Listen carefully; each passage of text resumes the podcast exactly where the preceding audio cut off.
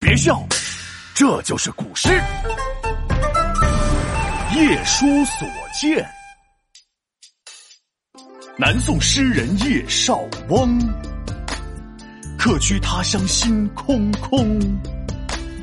江风徐徐，梧桐落叶，远看一盏灯不灭。你问是谁在屋外？原来是小孩在捉蟋蟀。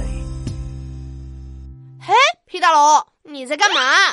啊哦哦，思乡啊！呃，每到秋天的时候，我都会特别特别特别想念我的家乡。哦，对了，欧巴啊，就住在海底龙宫。哦，西龙宫里面土生土长的人，别看龙宫不咋大呀，翡翠珍珠珊瑚林，虾兵蟹将很和睦，大鱼小鱼也合群。哈哈哈哈！呃，看你唱歌唱的这么兴奋，完全没有难过的情绪啊。呃，我这叫强颜欢笑，用歌声掩饰自己的悲伤。嘿嘿，闹闹，像你这种没有离开过家乡的孩子，根本不懂我的思乡之苦。特别是每年秋天的夜晚，我都会特别想念家乡，然后把叶绍翁写的诗《夜书所见》拿出来反复诵读。反复诵读。都写了啥啊？来来来，听我给你念念这首《夜书所见》。嗯，萧萧梧叶送寒声，江上秋风动客情。知有儿童挑促织，夜深篱落一灯明。哦，还真的是。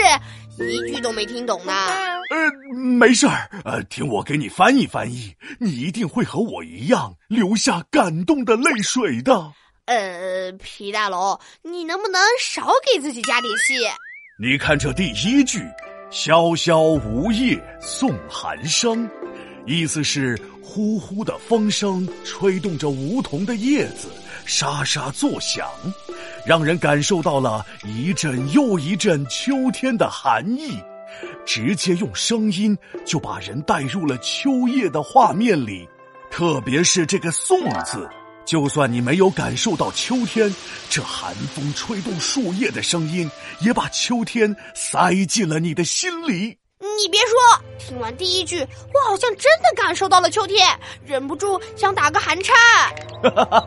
你还真是说风就是雨的。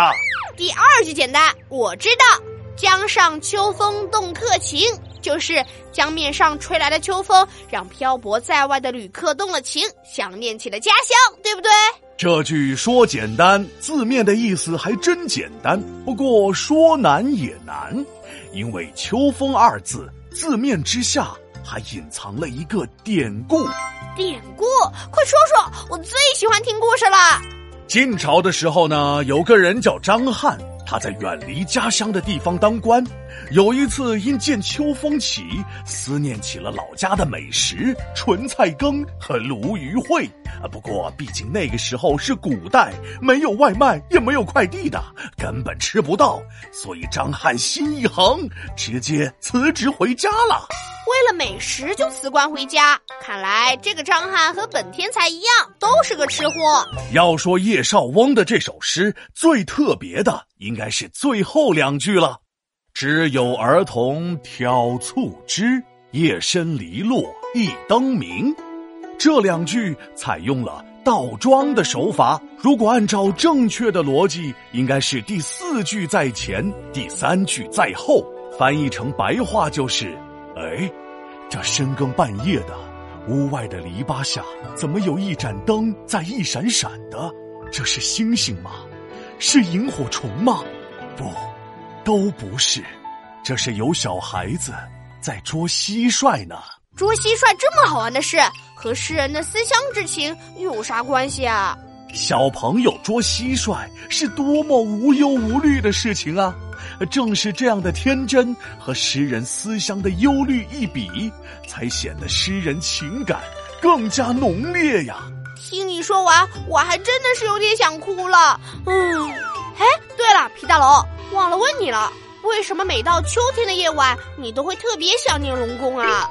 因为秋夜里的海带是最美味的东西。呃，好吧。皮大龙敲黑板，古诗原来这么简单。风吹梧桐叶，沙沙声。在外旅人思乡情浓，深夜篱笆下杂有盏灯？小孩在捉蟋蟀，站立风中。夜书所见，宋·叶绍翁。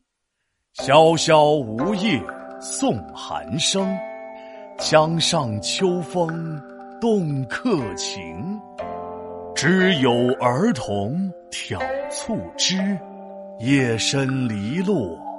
一灯明。